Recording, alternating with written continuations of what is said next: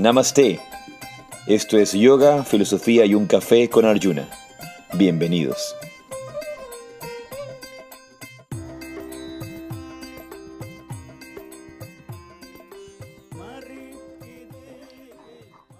Namaste, Jaisi, Radhe, Radhe. Yo soy Arjuna Das. Y yo soy Chintamani. Y esto es Yoga, Filosofía y un Café. Bienvenidos todos, bienvenidas todas. ¿Cómo amanecen en este día maravilloso? ¿Cómo amaneces tú, Chintamani, acá en este lugar maravilloso, en este ashram de dos mangas? La verdad es que hermoso. Yo aprecio mucho el, el silencio, el, el despertarme con los pajaritos, eh, escuchar a las cigarras en la mañana. Voy a contarles algo. Yo me desperté antes que Chintamani, me desperté bien en, Normal. en la madrugada, ¿verdad? Pero ya tarde para mí hora normal, porque anoche nos acostamos tarde y estaba eh, saliendo recién el sol. Y cuando salí a la, a la parte de afuera de, de aquí del ashram, estaba la neblina cubriendo las montañas de una forma maravillosa, realmente maravillosa. Se veían todas las montañas cubiertas con la neblina.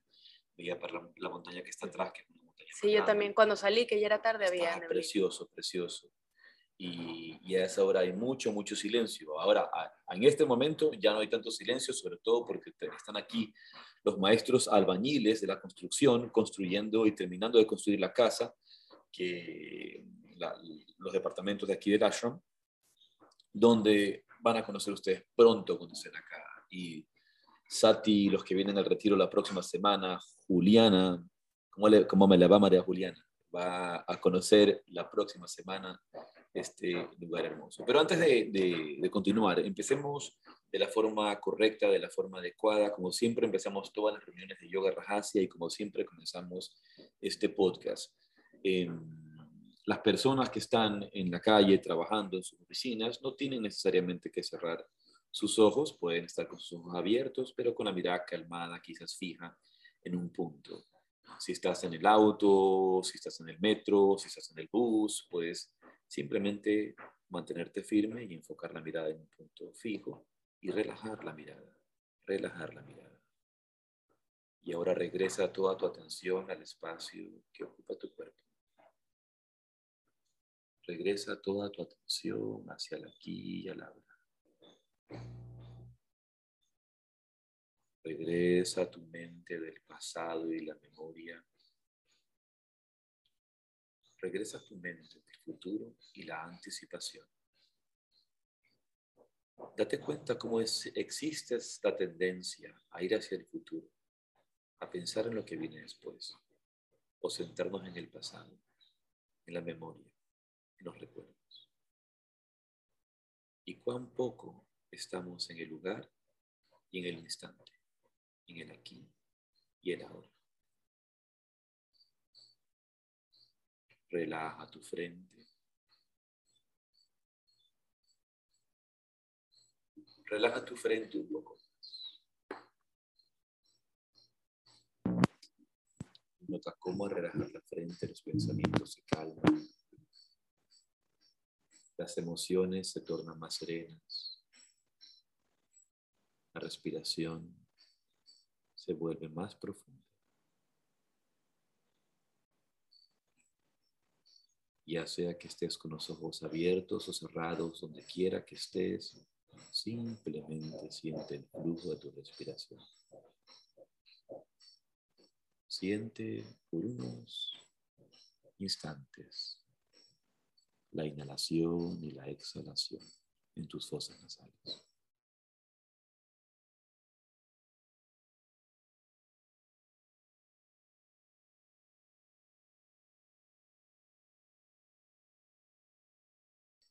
Siente tu respiración.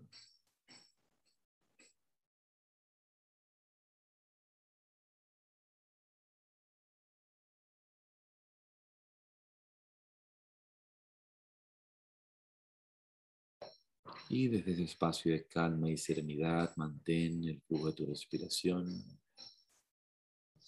Om. Om Makjana Timirandasya Yanangana Salakaya Chaksuru Tasmai Shri Gurave Namo. Yo ofrezco mis más humildes reverencias a mi maestro espiritual, a mis guías, por abrir mis ojos con antorcha del conocimiento cuando me encontraba en la oscuridad más profunda. Y lentamente, si tienes tus ojos cerrados, los abres despacio. Y si no, regresas un poco a la conciencia del mundo exterior, no tanto del mundo interior. Muy bien.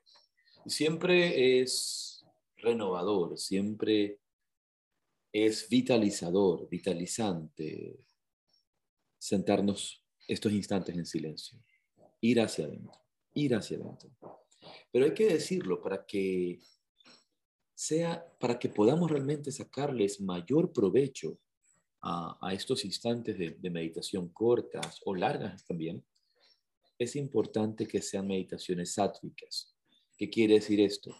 Si estoy mal dormido, si estoy mal dormida, tengo una energía muy tamásica, muy tamásica, eso no me va a permitir disfrutar de la quietud, de la calma. El día de ayer practiqué meditación con un gran amigo, un querido amigo con el que venimos trabajando desde algún tiempo y es una persona muy, muy inteligente, uno de los mejores estrategas del Ecuador en, los campos, en los campos de negocios, no es estratega de guerra, es estratega de, de, negocios. Y le habían, le habían robado en casa el fin de semana, habían, se habían metido en casa y le, habían robado.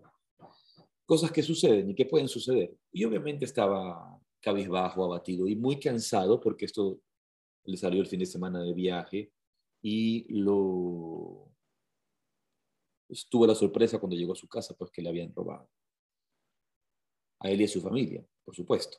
Entonces estaba cansado en la mañana en la meditación, no la canceló y me dijo esto justamente, no quiero cancelar mi meditación porque es lo que me permite calmarme, lo que me permite hacia adentro y, qué mejor que poder compartir contigo esta sesión ir creando estos hábitos porque eh, es importante mantener la solidez de ese, hábito de la meditación. Ya luego de mi práctica en la mañana, porque era muy temprano, ya luego eh, voy a hacer las denuncias a la fiscalía y todo lo que tengo que hacer por esta situación.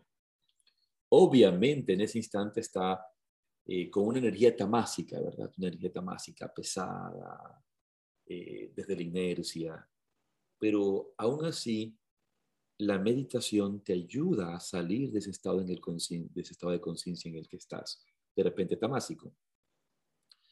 Pero si no fuera este el caso, si realmente lo que sucede es que pasas viendo Netflix todas las noches, hasta las 12 de la noche, 1 de la mañana, recomendación, vea Netflix más temprano. no te acuestes tan tarde, porque si te acuestas más temprano, eh, vas a poder también despertar más temprano y poder hacer estas prácticas de meditación también con mayor eh, conciencia y claridad, que eso es lo que hace el sattva. Liviano, relajado, descansado. Uno puede dormir y no descansar. y, eso justamente cuando estamos en una energía tamásica o rayásica. La energía rayásica son estos sueños, estos sueños eh, en el que no descansas, en, el que en, el que estás eh, tu mente sigue trabajando. La mente sigue, sigue a mil, muy agitada, entonces no descansas. O cuando haces, por ejemplo, en, en, la noche, comes muy tarde, tu cuerpo, no solamente tu mente está agitada, sino todo tu, tu sistema, eh, tu organismo. O sea, vas a darle a tu cuerpo en lugar de esa oportunidad y ese tiempo de descanso, le estás mandando como más señales, ahora tienes que hacer la digestión y tu cuerpo se va a enfocar en hacer eso. Por eso es que la recomendación siempre es come dos, tres horas antes de dormir. No o come, mejor dicho, temprano. pero come ligero, come ligero. Vean, en la tradición del budismo, a partir de las 4 de la tarde, los monjes en teoría tienen prohibido comer. Ya los monjes no, no, pueden recibir alimentación. Un monje de la tradición Theravada, de la tradición budista Theravada, no, él no, no puede buscar su alimento, debe recibirlo como una ofrenda. Ellos van de casa en casa, y en la antigüedad era más así, ¿verdad? En Tailandia todavía y en otros eh, regiones de la India y del Oriente, en Vietnam, los monjes van a las casas a pedir su, su alimento. Entonces ellos tocan la puerta, y, pero esta, este, esta ventana que ellos tienen para comer es entre las 10 de la mañana hasta las 12 del día, 2 de la tarde. Pasado eso, ya no hay tanta búsqueda de comida porque están ocupados en, su cultivo interior. Y lo normal es que se recomienda que a partir de las 4 de la tarde ya no hay ingesta de alimentos. Incluso si alguien te los ofrece, tratas de no recibirlos para no comer hasta el siguiente. Y la gente cree que el ayuno intermitente es nuevo. Claro, piensan que es algo que recién nació cuando tiene... Patentado. Tiene milenios, no sé quién, no, creo que nadie ha patentado el ayuno. Yo estoy segura que sí debe haber alguien que lo debe estar, debe estar en trámites. Ya, hay que ver, sí, bueno, eso, eso pasa. Y tienen, tenemos la suerte hoy día de estar haciendo en vivo, y esa es una de las buenas noticias que tenemos. Aunque en el ashram de Dos Mangas tenemos siempre gran conexión, no había internet. Aunque en el ashram hay gran conexión, no había internet. Pero ahora tenemos ya un poderoso Wi-Fi que nos permite transmitir las clases en vivo, que nos permite transmitir la dicha de meditar desde este lugar maravilloso, y nos permite transmitir yoga, filosofía y un café. Y atrás nuestro, en este momento, eh, sosteniéndonos, apoyándonos, está esa maravillosa imagen del señor Shiva. Y recientemente me han estado saliendo muchas fotos claro, recuerdos, en, redes sociales de recuerdos de que hace dos años, en este tiempo, yo hice tal o cual publicación en la India. Porque si ustedes recordarán, estuvimos en la India, estuvimos en Rishikesh hasta junio 10. ¡Wow! A tal punto que mi hijo Lucas, nuestro hijo Lucas, pensaba que nunca íbamos a volver al Ecuador. Él, él lloraba y decía, nunca vamos a regresar, nunca, nunca vamos a regresar al Ecuador. Y obviamente regresamos Decíamos, no, tranquilo, vamos a regresar. Yo le, hacía la, le hacía la broma que se vaya preparando para celebrar su cumpleaños, que es en julio, en India, que qué quería hacer, que si quería comer dal o, o, dal. O chapatis. y lloraba, no, me quiero a mi casa. Obviamente porque tenía mucho tiempo fuera de la casa y, obviamente fue sin, temor, fue sin planificación, fue sin planificación, todo, ¿verdad? Fue una situación bien particular. Inesperada. Entonces, eh, cuando hay toda una historia, no sé si algunos de ustedes la han escuchado, de, esta maravillosa imagen del señor Shiva y de todas las cosas. Yo, yo le decía a Chintamani, vas a ver que cuando todo, que Radharani, que la diosa del amor, la consorte del señor Krishna, yo sentía eso, ¿no? Que cuando ella sepa que que tenemos todo lo que requerimos para el ashram en Ecuador, para este ashram que ustedes están viendo aquí, este salón de meditación en este ashram. Cuando todo esté listo, Radharani va a abrir las puertas para que nosotros regresemos. Y esta imagen del señor Shiva era lo único que faltaba. Teníamos un montón de cosas y lo único que faltaba para poder volver al Ecuador, no, no para volver al Ecuador, pero, pero para tener todo lo que necesitábamos para el ashram, era esta imagen del señor Shiva. Y cuando la imagen del señor Shiva llegó a Rishikesh, porque se fue bajo pedido y todo esto, ¿no? Una organización allá en la India. Cuando llegó a Rishikesh, ese día me llamó, me llamó el embajador de, la, de, Ecuador en la India a decirme, están listos y abiertos los vuelos para que puedas comprar. Tienes cuatro cupos nada más para que puedas comprar y regresar al Ecuador. En el instante en que Shiva llegó y teníamos todo lo que requeríamos, tal cual había sido profetizado por la diosa del amor, Radharani, a través de, de, este corazón y esta mente, ya el día que tengan todo lo que requieren para el ashram, ese día se abre el regreso a la India. Y así, fue. Y así fue. Y así fue. Y cuando la imagen del señor Shiva llegó aquí al Ecuador, no había este lugar maravilloso, había un terreno. Había un terreno nada más. Y las cosas se dieron de manera realmente mística y llegó todo el dinero, un montón de miles de dólares, porque eso es lo que costó hacer este salón. Este salón hermoso no costó poco dinero, costó un montón de plata, un montón de plata hacerlo. Y llegó todo el dinero. Y cuando llegó Shiva, yo no tenía cómo hacer esto. Y le, le dije, señor Shiva, si tú viniste hasta acá, ya tienes que tener tu casa lista. Entonces, yo no sé cómo vamos a hacer, tú tienes que tener tu casa lista. Y así fue. ¿no? Así fue de repente se organizaron todas las cosas, la generosidad de, un gran, gran discípulo que yo sé que quiere mantenerse en el anonimato. Y, él y entre otras personas, los medios llegaron, se dieron y se hizo el ashram. hasta este momento Shiva estaba en la aduana, porque no podía salir Shiva de la aduana, estaba demorado en la aduana con, una cantidad de temas de, impuestos, porque no era solo el señor Shiva, era Shiva con un montón de cosas que venían de la India. El instante en que el ashram, bueno, no el ashram, pero el salón de yoga, este salón maravilloso de yoga, donde lo están viendo, les voy a enseñar este techo hermoso para que miren este techo hermoso. miren ese techo hermoso en el instante en que el salón de yoga estuvo terminado, cuando el, cuando el salón se terminó, en ese instante eh, Shiva salió de la aduana. Porque si Shiva salía con todas las cosas que, teníamos, no había dónde poner nada, no teníamos dónde poner, no. había bodega, no teníamos dónde poner nada. Pero estuvo listo, mejor que planificado.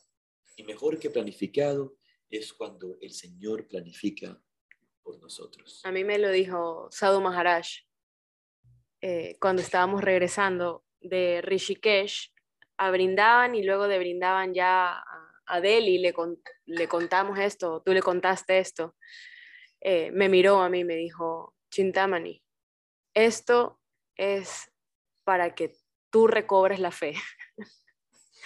Tienes que recuperar la fe, me dijo, y esto es para que veas que Dios obra de esas formas.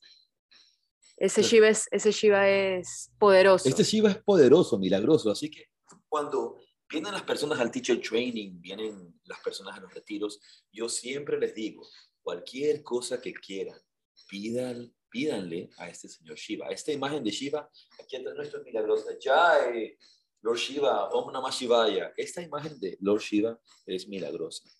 Entonces, vengan a este ashram, al Radha Krishna Vatika Ashram, vengan con su noble corazón, con sus nobles intenciones y las cosas nobles que quieran pedir desde su corazón.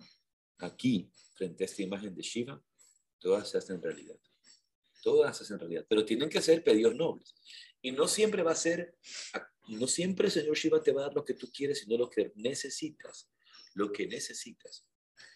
Así que ya sabes, Pronto pueden venirlo a ver porque tenemos retiro. La próxima semana tenemos el retiro aquí en Dos Mangas del 21 al 24 de abril. Así que los que estén cerca y los que no estén cerca también tomen sus aviones, los buses, lo que sea, y vengan acá a esta experiencia maravillosa de todo el retiro y tengan la oportunidad de recibir darshan de esta imagen del Señor Shiva y de pedir cualquier cosa que requieran. Porque ya les digo, es milagros.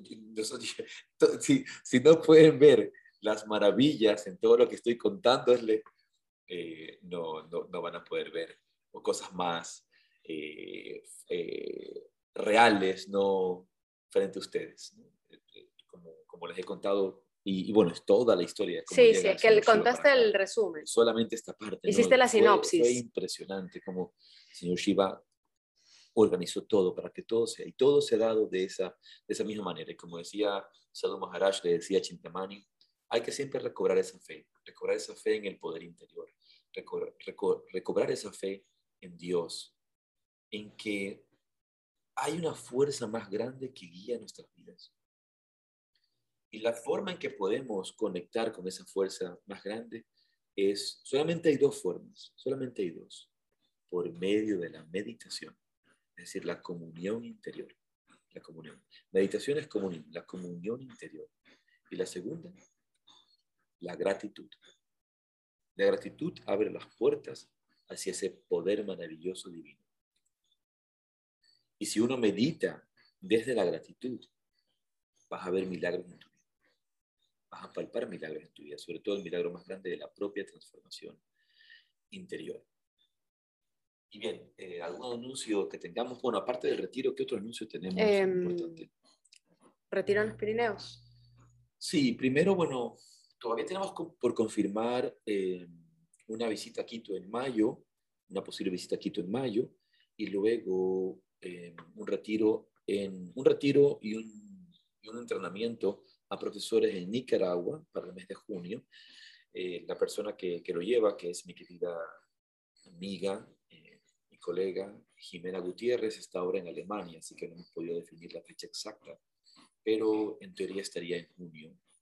Tenemos una fecha, pero tenemos que Tentativa. para ver que, todo se dé adecuadamente. Luego en julio el retiro del Yoga Sutra, como saben pueden reverlo en la página web de Yoga Rajasya, que van a ser cinco días para tener una inmersión y profundización en la tradición del Raya Yoga, entender el proceso de yoga y la psicología del yoga, la psicología del Yoga Sutra. El de julio es en Baños, ¿no? En Baños de Matos, sí, por supuesto, en el hermoso ashram de Baños. Y luego, ya en septiembre, el retiro en los Pirineos, para los que quieran venir. Y eh, les recomiendo, eh, los, los viajeros a la India, porque tenemos un montón de viajeros a la India que vienen de Europa, tienen un descuento especial en el retiro, porque obviamente tienen, están también haciendo un esfuerzo para venir a la India. Así que tienen esa, esa diferencia especial.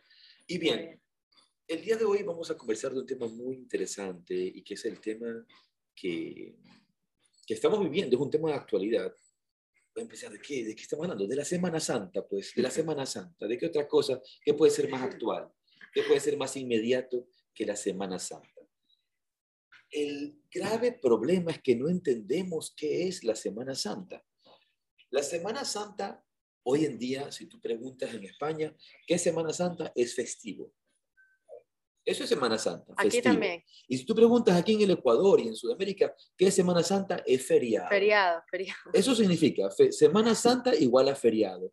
Semana Santa igual a festivo. Semana Santa igual a vacaciones. Semana, Santa se subieron los precios de los hoteles, de las playas, de la todo. Semana, Santa, es fiesta. Semana Santa es... Fanesca. Farra. Semana Santa bueno, fuera si fuera fanesca como tal, es lo único que se mantiene, es qué, qué tipo de comida voy a comer nada más. Pero ¿qué es realmente Semana Santa? Como su nombre lo indica, es una semana en la cual toda la, la, la semana puedes vivirla de una manera sagrada. De domingo a domingo. Desde una semana santa, desde una semana profunda, desde una semana interior. Es el tiempo más importante, la Semana Santa es el tiempo más importante del calendario litúrgico para los cristianos católicos, porque se recuerda en este tiempo la pasión, la muerte y resurrección de Cristo. Como dice San Pablo en lo que el padre David, mi maestro, llamaba el quinto evangelio en sus cartas, en sus cartas, este quinto evangelio de San Pablo. Si Cristo no resucitó, vana es nuestra fe. Si Cristo no resucitó, vana es nuestra fe. Ahora, no me las voy a dar de muy católico porque no lo soy. Por favor, sépanlo, ¿no? Pero si vivo a Cristo desde lo más profundo de mi corazón. Vivo la enseñanza de Jesús desde lo más profundo de la vida interior. Y es importante devolverle el sentido de la Semana Santa, de la oportunidad que presenta la Semana Santa para ir hacia adentro, para ir hacia el interior.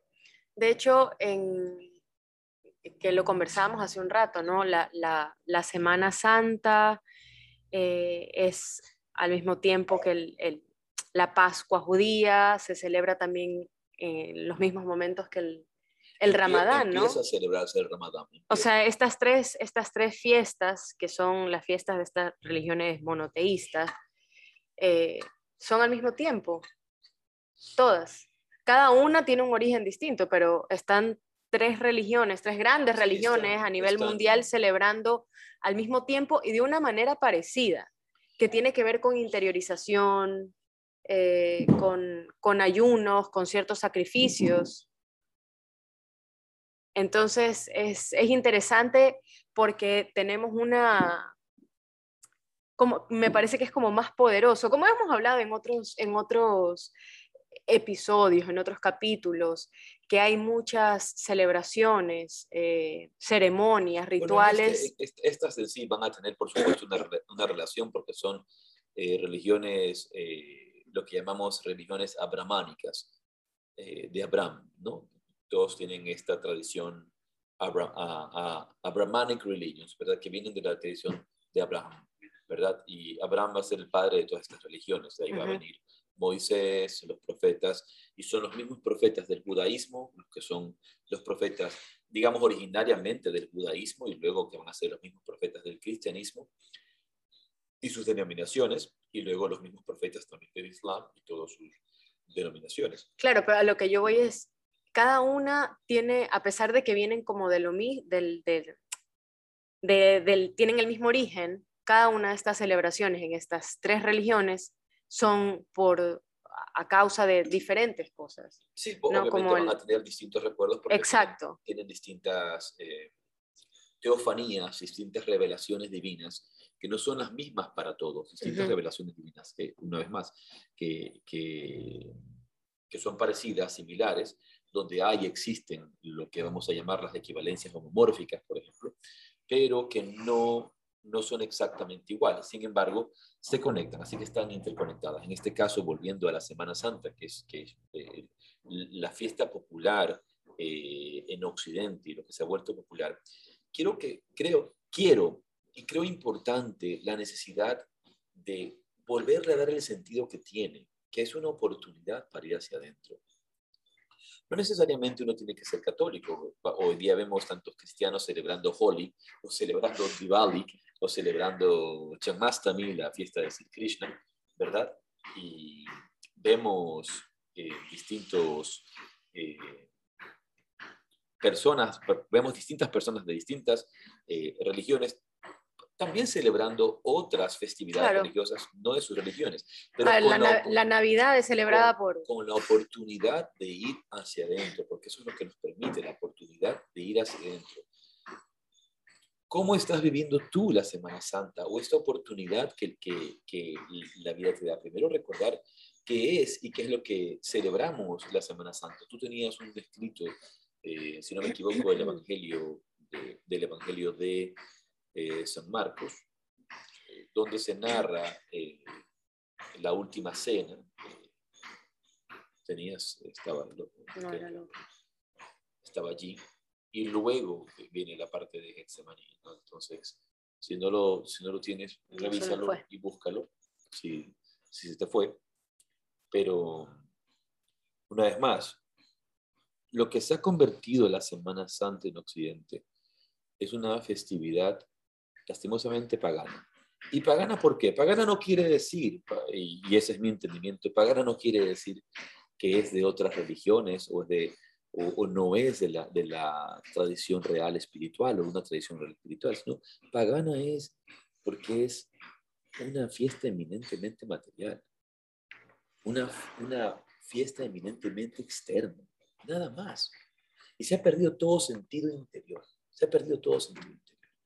Entonces, seguramente el día jueves de la dicha de meditar vamos a tener la oportunidad de, hacer un poco de esta reflexión de la Semana Santa también, quizá con algún escrito, quizá con alguna lectura. Em, pero hoy, a los que no nos acompañan en la dicha de meditar, eh, compartimos un poco esta, esta esta lectura del Evangelio de San Lucas. Sí, este es el de San Lucas. Em, Lucas 22, del 7 al 20. La última cena. Cuando llegó el día de la fiesta de los panes sin levadura, en que debía sacrificarse el cordero, cordero de la Pascua, Jesús envió a Pedro y a Juan diciéndoles, vayan a hacer los preparativos para que comamos la Pascua. Perdón. ¿Dónde quieres que la preparemos? Le preguntaron. Miren, contestó él. Al entrar ustedes en la ciudad les saldrá al encuentro un hombre que lleva un cántaro de agua. Síganlo hasta la casa en que entre y díganle al dueño de la casa. El maestro pregunta, ¿dónde está la sala en la que voy a comer la Pascua con mis discípulos? Él les mostrará en la planta alta una sala amplia y amueblada. Preparen allí la cena.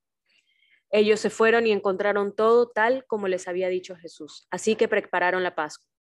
Cuando llegó la hora, Jesús y sus apóstoles se sentaron a la mesa. Entonces les dijo, he tenido muchísimos deseos de comer esta Pascua con ustedes antes de padecer, pues les digo que no volveré a comerla hasta que tenga su pleno cumplimiento en el reino de Dios.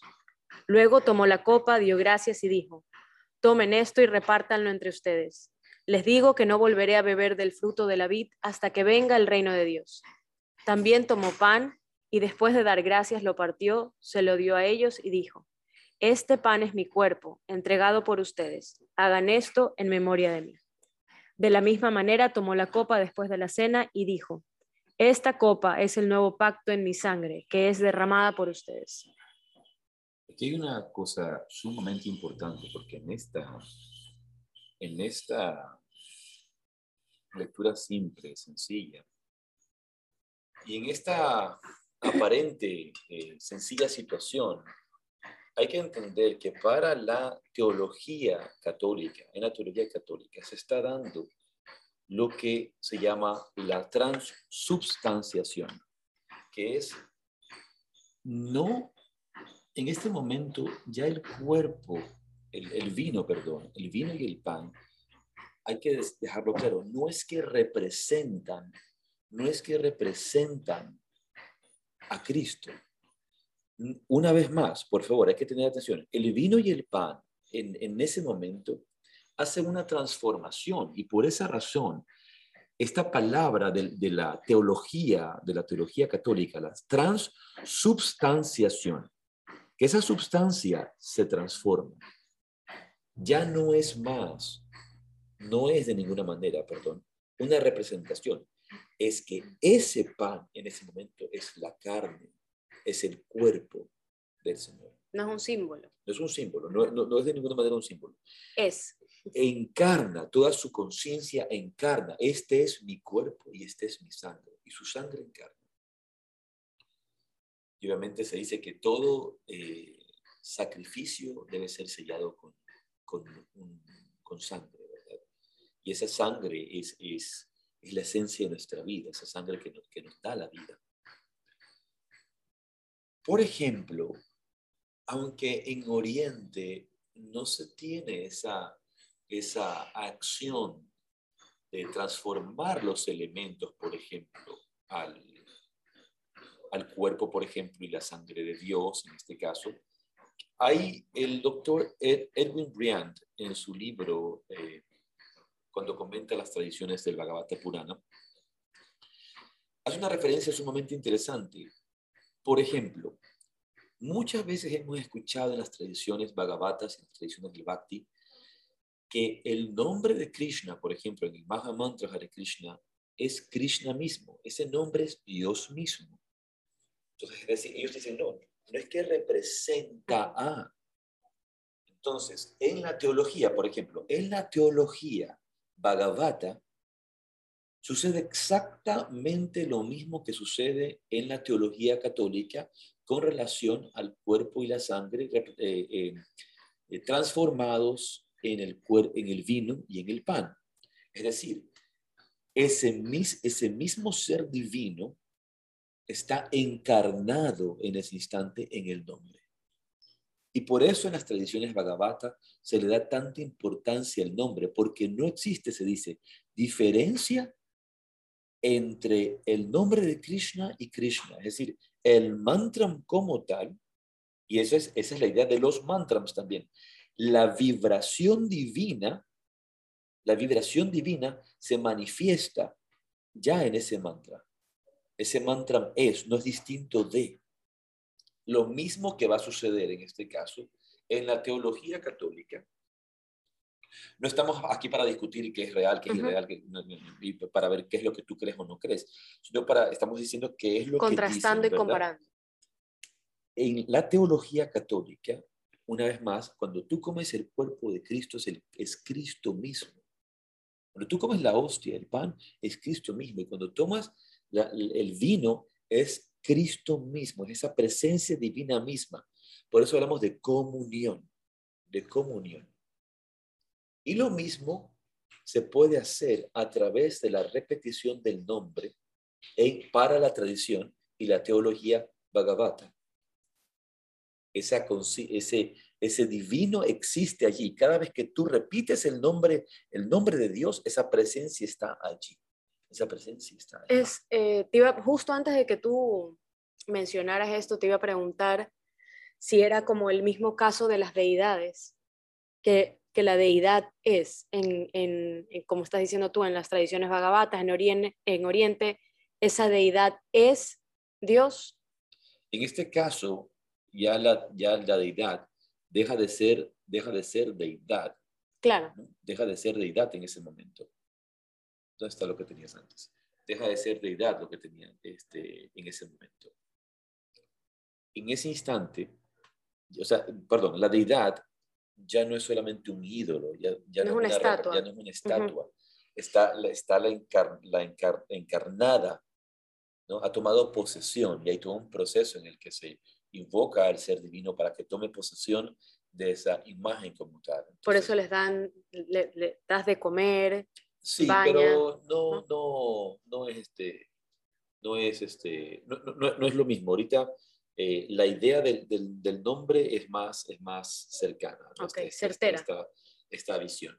Y ahora, luego de, de, que el Señor instaura, ¿verdad? Su, eh, este, este, este acto ritual, ¿verdad? Este rito maravilloso de, de, la encarnación a través del pan y a través del vino.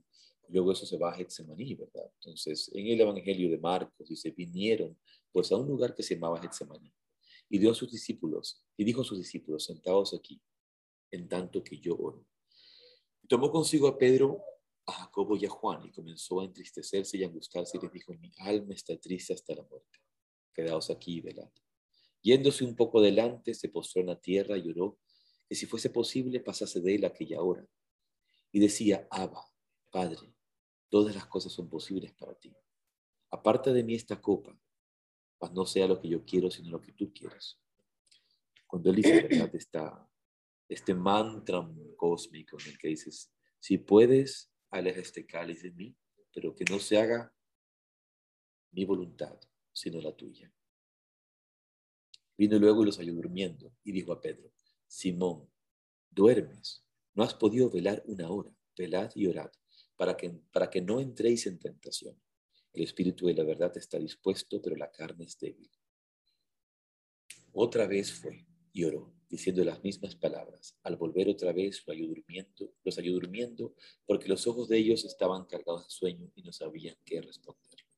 Vino la tercera vez y le dijo, dormid ya y descansad. Basta, la hora ha venido. He aquí el Hijo del Hombre es entregado en manos de los pecadores. Levantaos, vamos. Y aquí pues se desarrolla eh, todo el comienzo de esta pasión del Señor cuando va a ser crucificado.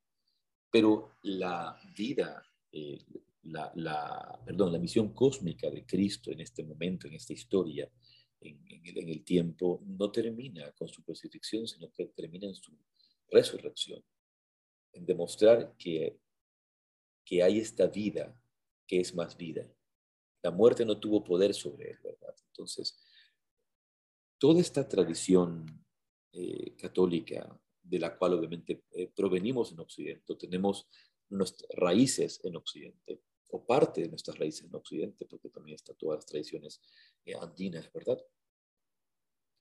Va a centrar y va a llamar a esta semana la Semana Mayor, porque es esta semana en la que en la que Cristo va a hacer actuar su presencia entre nosotros y dar la oportunidad para poder comulgar.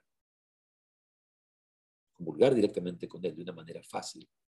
Siempre ha habido, por ejemplo, en los círculos de meditación, sobre todo católicos o cristianos, discusiones entre cuál manera es más importante eh, para la comunión, si la meditación o la Eucaristía. Eso es una discusión que tienen principalmente las personas católicas que hacen meditación y, tienen todo esta, este bagaje teológico, ¿verdad? Para lo cual el padre David insistía en la, necesidad de las dos, tanto la comunión a través del pan y del vino, que es una forma directa entre a través de la cual las personas pueden recibir esa gran bendición de la presencia divina del Señor a través de, de estos elementos que han vivido esta transformación pero que no tienen necesariamente las capacidades de hacer de forma consciente, personal y directa a través de la meditación esta experiencia, ¿verdad? Cuando uno obviamente toma conciencia de esto en, en su vida espiritual, puede vivir de manera más directa esta comunión con Cristo a través de, del pan y del vino y poder actualizar esa presencia divina en Él y en todos. Pero más allá de las eh, profesiones de fe que tengamos, más allá de las creencias que tengamos, eh, particulares de cómo nos queremos relacionar con estas teofanías o manifestaciones divinas, con estas eh, experiencias sagradas en las religiones.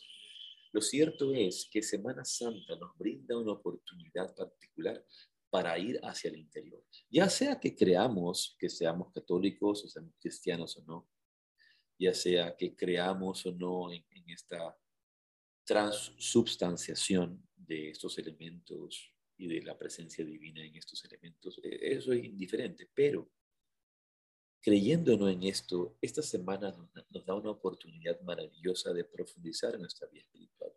¿Y cómo la vivimos? ¿Cómo estamos viviendo esta semana? Por ejemplo, Siempre hablamos de la necesidad del ayuno, pero en, este, en esta semana de Semana Santa, la gente es cuando más come. Están de fiesta, están en las fiestas de Semana Santa, cuando es un momento importante para la interiorización. Entonces, ¿qué recomendaciones podríamos tener para nosotros poder vivir esta Semana Santa? haberla empezado y hoy día, hoy martes, hasta el domingo tenemos la oportunidad de, vivir esto con mayor profundidad dentro del contexto de la filosofía del yoga y del entendimiento del yoga. ¿Qué es lo que podemos hacer? Una, por ejemplo, de las recomendaciones eh, católicas generales es el, el no comer carne, por ejemplo. El no comer carne.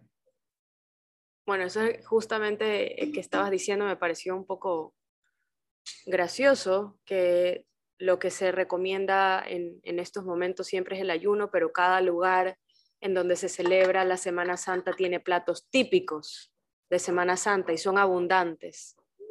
Pero la recomendación es, es comer menos, es, no comer carne. Aquí, aquí... lo interesante, si sabemos que en el proceso espiritual, en los procesos espirituales se recomienda el vegetarianismo, se recomienda ser vegetarianos, se recomienda tener una dieta vegetariana.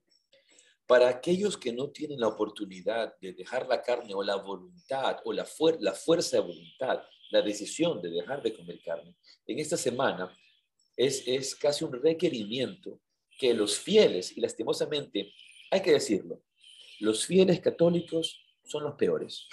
Hay que decirlo, hay que, reconocerlo, hacer un acto de reconocimiento. Todos ustedes, señores bautizados dentro de la Iglesia Apostólica eh, Católica Romana, hacen lo que les da la gana. Hacen lo que les da la gana.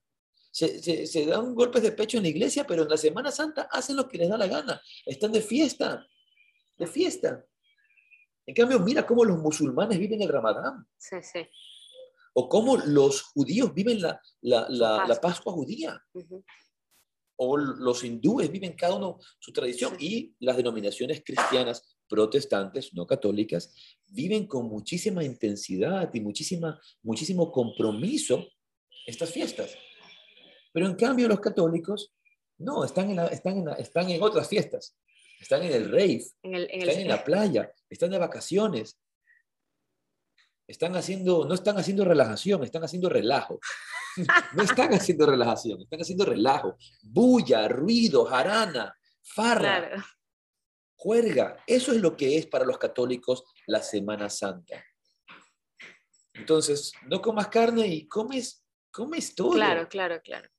Es que, a ver, eh, alimento alimento es todo lo que entra, como hemos dicho en otras ocasiones, todo lo que entra por nuestros sentidos, no solo lo que entra por nuestra boca, no solo lo que degustamos, sino lo que vemos, lo que oímos, lo que olemos, lo que nos ponemos. Entonces, abstenerte de, alimentarte o hacer ayuno es, es abarca muchas cosas, ayunar, ayunar no solamente de, de ciertas comidas, sino ayunar de críticas, ayunar de chismes, a ayunar de juicios, ¿no? Es, leí hace un rato de cerrar la boca, decía. insistía en que el ayuno no es algo exterior, pero vamos a centrarnos en una cosa particular, más allá del ayuno. No, estaba tratando de hablar de la carne. Entonces, enfoquémonos primero en eso. Sí, la recomendación general es no comer carne. Y para esto, para la facilidad de, cristiana o católica se recomienda comer pescado y dejar incluso el pollo. No se come ni pollo, ni carne, de vaca ni carne de cerdo. Entonces, el jamón serrano, todos esos jamones que tienen allá en España, la, la, mortadela, no, no, evita comer eso. ¿Y qué mejor momento para convertirte en vegetariano por esta semana? ¿Qué mejor momento para no comer ningún tipo de carne? Ningún tipo de carne. Y tampoco ni pescados, ni gambas, ni nada. hacer tu proceso de Semana Santa desde el vegetarianismo. Y quizá, a lo mejor lo sientes también, que luego de él, luego de la Semana Santa, puedes hacerte vegetariano. Entonces, creo que la primera recomendación que yo podría dar cuando uno va a empezar a, ver la su alimentación es hacerse vegetariano por la Semana Santa. Esa, esa, es la primera, hacerse vegetariano por la Semana Santa. No comer carnes, comer solamente lácteos, vegetales, granos, granos y ya está. Frutas, que eso, sea, que eso sea tu dieta.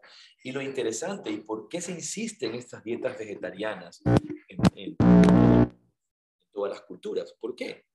Porque la mente está más tranquila, porque la mente está más sátrica. Más clara. Porque podemos desde allí dedicarnos con mayor facilidad al proceso interior.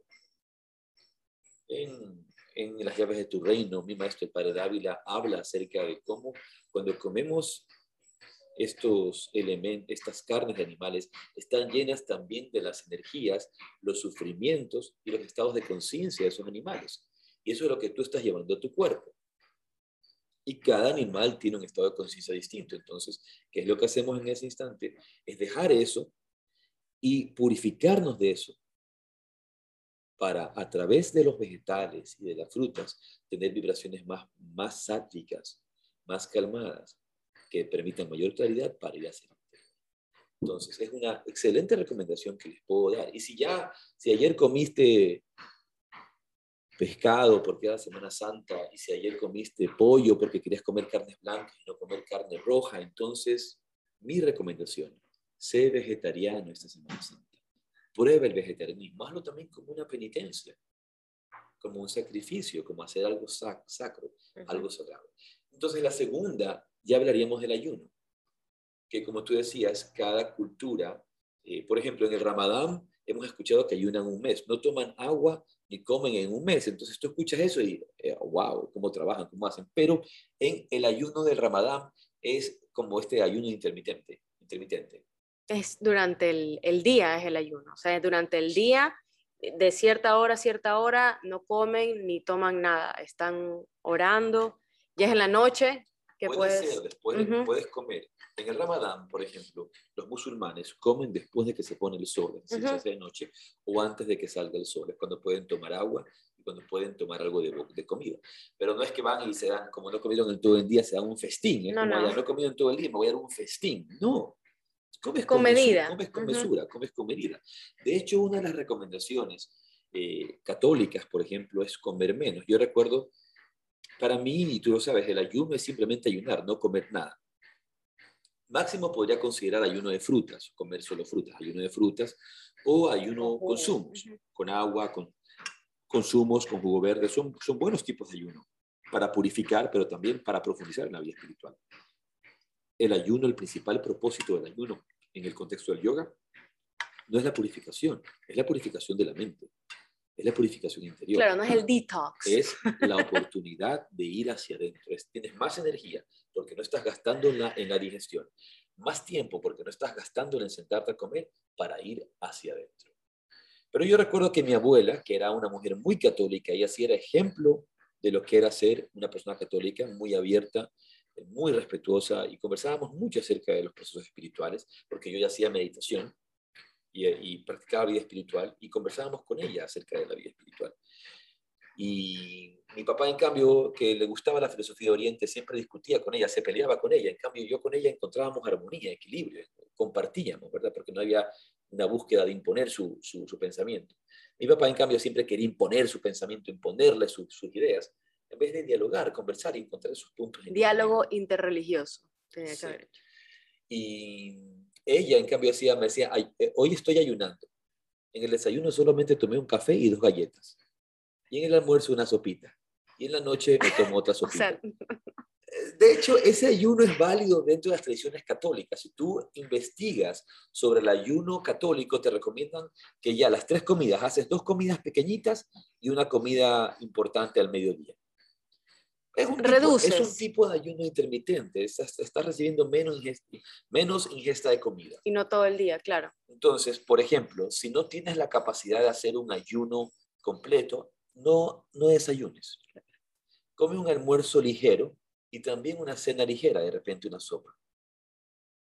Pero no solamente a través de este, este ayuno debe, debe cumplir un propósito y el propósito es poderte dedicar, y aquí es la parte importante para ustedes yogis y yoginis en el mundo, y en la, Semana Santa, darle mayor importancia a la práctica espiritual, mayor horas de meditación, mayor tiempo de pranayama, mayor tiempo de lectura. Si eres católico, ideal ponerte a leer el Evangelio, los evangelios de, eh, los, evangelios de los apóstoles. Y, e ir encontrando estas, estas eh, connotaciones místicas. A todo esto, algunos saben ya que estamos organizando para el 2023. No sé qué es en los del 2022, por favor, los que vienen a la India en el 2022. Para el 2023 voy a subir al monasterio de Gemis en Tíbet, en el Tíbet indio, donde están los registros de la presencia de Jesús en la India y en el Tíbet. Y se dice que Jesús estuvo estudiando con los monjes budistas y compartiendo con los monjes budistas por seis años en el Tíbet. Pasó mucho tiempo más en la India. Recuerden que este, estos años perdidos de Jesús son desde los 13 años hasta los 30 años. Seis de los cuales pasó en este monasterio en el Tíbet, en Gemis, compartiendo con los monjes eh, de la tradición Kayut, eh, que es una tradición tántrica muy, muy particular de muchos procesos de energía y de meditación. Y es interesantísimo todo lo que hay dentro de esta eh, tradición de la presencia de Jesús en la India. Si quieren leer sobre esto, yo les recomiendo. Por, un lado, pueden conseguir el libro Los años perdidos de Jesús de Elizabeth Clare Prophet, Elizabeth Curl Prophet personalmente no me agrada para nada. Yo voy a, lastimosamente les voy a decir, para mí tengo mucho, eh, mucho temor reverencial, de tenerla de lejitos. Mientras más lejos la pueda tener Elizabeth Clare Prophet, mejor. Pero este libro de ella, y lo dejo claro porque van a decir, ay, Gustavo ha recomendado las lecturas de Elizabeth Clare Prophet. De ninguna manera, para nada, no se lean ningún libro de ella. Pero el libro Los años perdidos de Jesús Elizabeth Clare Prophet lo que hace es compendiar, compendia la información de Avedananda, de Swami Avedananda, de Nicolás Notovich y de otros eh, e, historiadores, investigadores que constataron la presencia de Jesús en la India. Por eso se les puede recomendar sin ningún temor el libro Los años perdidos de Jesús de Elizabeth Clare Prophet. Luego, si pueden conseguir también la vida desconocida de Jesús, original ya de Nicolás Notovich, que es el primer, el, primer hombre o el primer periodista que va a ser famoso este tema. Y luego el Evangelio de Acuario de Jesús el Cristo. El Evangelio de Acuario de Jesús el Cristo es un excelente libro. Hoy en día también Yogananda va a hacer menciones sobre esto en su libro eh, The Second Coming of Jesus Christ, la segunda venida de Jesús el Cristo, la segunda venida de Cristo. Ahí van a encontrar también referencias sobre esto. Pero quizá, y hay que decirlo, el más completo sea los años perdidos de Jesús, los años perdidos de Jesús. Entonces, en el contexto yógico, es cuando mayor oportunidad le puedes dar a tu práctica de meditación, a tu práctica de yoga. ¿Qué otras recomendaciones podríamos tener para este tiempo?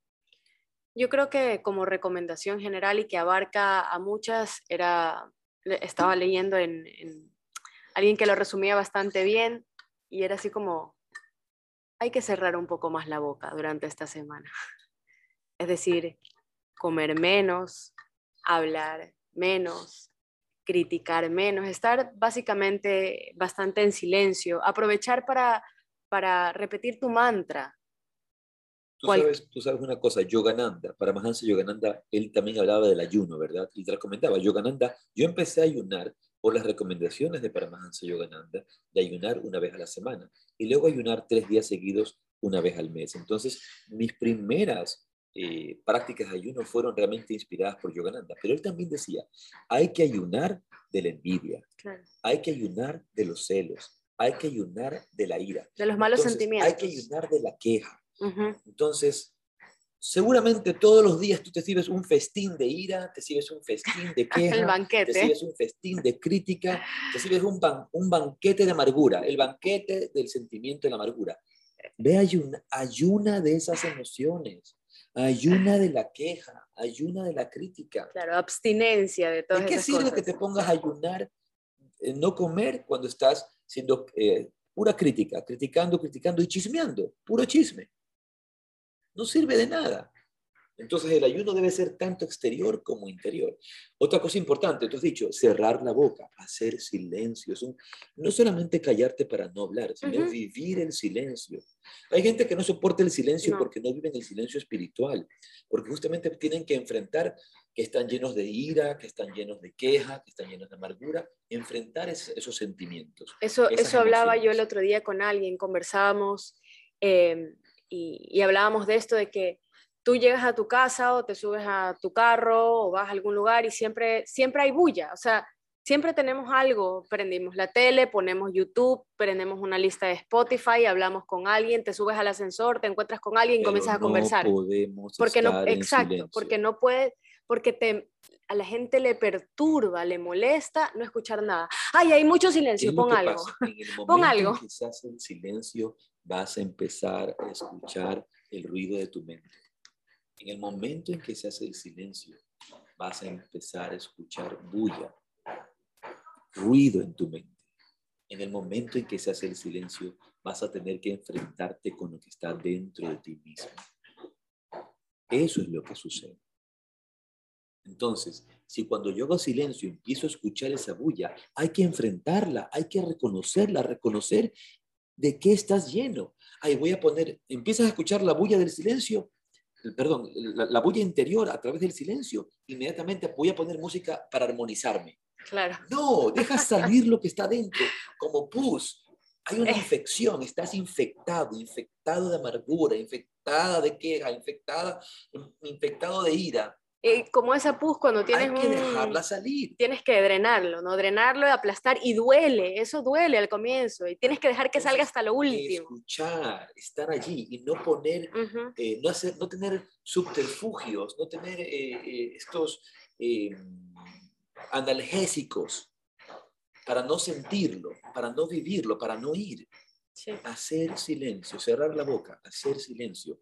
Va a ser muy importante. Interiorización, reflexión. Lectura espiritual, por supuesto. No para que me distraiga, sino para que me ayude a autoobservarme. Claro, y otra cosa que mencionaste es un momento importante para repetir tu mantra. muchos de ustedes tienen unos elementos como estos que les voy a enseñar ahora aquí en la pantalla de nuestro Zoom en vivo.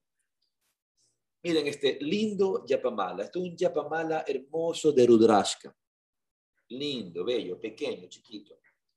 Y acá tengo otro que les voy a enseñar. Uno también precioso. Miren este qué bonito. Este es un yapamala de Tulasi, mucho más grande. No son adornos. No es collar, no es collar, no chicos. Es collar, no es un adorno. Es para que con tu mano derecha tú repitas un mantra, mantra, Yapa mala no es adorno, no es para tenerlo puesto en el cuello, no es para tenerlo como una linda y simpática y, eh, agradable, mega espiritual New Age aquí en la, en la, muñeca. En la muñeca. No es para ponérselo aquí en la muñeca, para no es para lucirlo, no es para que vean que tienes el estilo, el estilo espiritual. Mira mi estilo espiritual. No, señor, es para que repitas un mantra. ¿De qué te sirve tener un yapamala? ¿Qué protección? No, es para repetir un mantra. ¿Cuántas veces al día utilizas? No los estoy retando, pero sí un poquito. ¿Cuántas veces al día utilizas tu yapamala? ¿Cuántas veces al día repites tu mantra? ¿Cuántas? Por lo menos una, por lo menos una ronda, una ronda, una ronda, es decir, 108 cuentas, ¿lo haces una vez en el día, por lo menos, o ninguna? Ay, me pongo la mano en el corazón y digo, la verdad es que la última vez que lo utilicé fue en el año 2020, fue en el año 2019. Está hecho para repetir el mantra. Entonces, Utiliza tu yapamala no como un adorno, sino como una eh, herramienta para repetir tu mantra. Y mira, recomendación, por ejemplo, de los santos católicos y de los padres católicos es repetir en este tiempo una jaculatoria. ¿Y qué es una jaculatoria? Es el mantra dentro del contexto católico. Una jaculatoria, por ejemplo, es decir, Señor mío, Dios mío, Señor mío, Dios mío, Señor mío, Dios mío, Señor mío, Dios mío. Un mantra. Es un mantra, eso es lo que, una jaculatoria, eso es lo que es una jaculatoria. Es una oración breve, una oración corta, que se repite de forma ininterrumpida, similar a lo, que, a lo que llamamos la oración de Jesús o la oración de Sicasta, Señor Jesús, ten piedad de mí, Señor Jesús, ten piedad de mí, Señor Jesús, ten piedad de mí. Y uno lo repite, ir repitiendo ese mantra para que se haga carne de tu carne, vida de tu vida, espíritu de tu espíritu. ¿Qué otra recomendación podemos en este tiempo? a ver, actual de hoy, 2022. Eviten usar sus teléfonos. Ayuno del teléfono. Esa es. Ayuno del Instagram. Esa creo que es más difícil que dejar de comer. ¿ah? Recomendación a todos esos eh, buscadores espirituales de Instagram y, y practicantes espirituales de YouTube. Dejar de usar sus teléfonos por este tiempo. Para eso tenemos libros. Seguramente ustedes tienen libros en su casa, pueden leer un libro. Dejen el teléfono, ¿por qué? ¿Qué es lo que va a pasar? No, es que yo voy a poner, voy a poner cosas espirituales. Sí, eso es lo que tú dices. Eso es lo que tú dices. Pero luego aparecen en el medio una cantidad de cosas que son distracciones. Claro. Hacer un ayuno de redes sociales en este tiempo. Yo ya empecé, yo ya empecé. Qué interesante. Hacer un ayuno de redes sociales en este tiempo eh, es tan conveniente. Yo empecé hace como unas dos semanas y lo hago cada tanto, no por Semana Santa, pero mira qué bien que, lo empezaste antes de Semana Santa. Sí, sí, sí. La verdad es que no fue por Semana Santa, fue porque a mí me hace falta eso. Yo creo que a todos nos hace falta ese espacio, ese momento de dejar estar, de estar con el, el celular, con el móvil siempre en la mano, porque lo utilizamos para muchas, muchas cosas, para trabajar, para comunicarnos eh, y bueno, para hacer otro, otro poco. De, tienes el calendario, tienes tu correo, tienes todo en, en ese aparato. Entonces, eh, yo sé que hay cosas, tú no puedes dejar de, pronto de trabajar esta semana, pero no necesitas estar todo el rato conectado, no necesitas estar en Instagram. Yo lo dejé y creo que voy a seguir. Ah, la verdad es que dije, ay, voy a dejar una semana y ya son tres, pero podemos dejar de, estar posteando cosas a cada este momento. en este tiempo de, de Semana Santa, lo más importante es la oportunidad de ir hacia adentro. Y eso te lleva siempre hacia afuera. Creo que es lo que hay que, que, que, recalcar y en lo que tenemos que insistir. Más allá de nuestras creencias, porque cada uno de nosotros va a tener creencias distintas. Y ciertamente todos aquellos, seguramente que nos escuchan, algunos, algunos de ustedes dirán, eh, porque lo sé, me lo han comentado, que, que han rechazado en su momento a sus raíces cristianas, a sus raíces católicas, porque de alguna manera han sentido esta, estas imposiciones o estas visiones de, solamente que todo es pecado, que todo es pecado por parte de la iglesia, lo que han rechazado, han rechazado a la institución, una institución que muchas veces es política y nada más.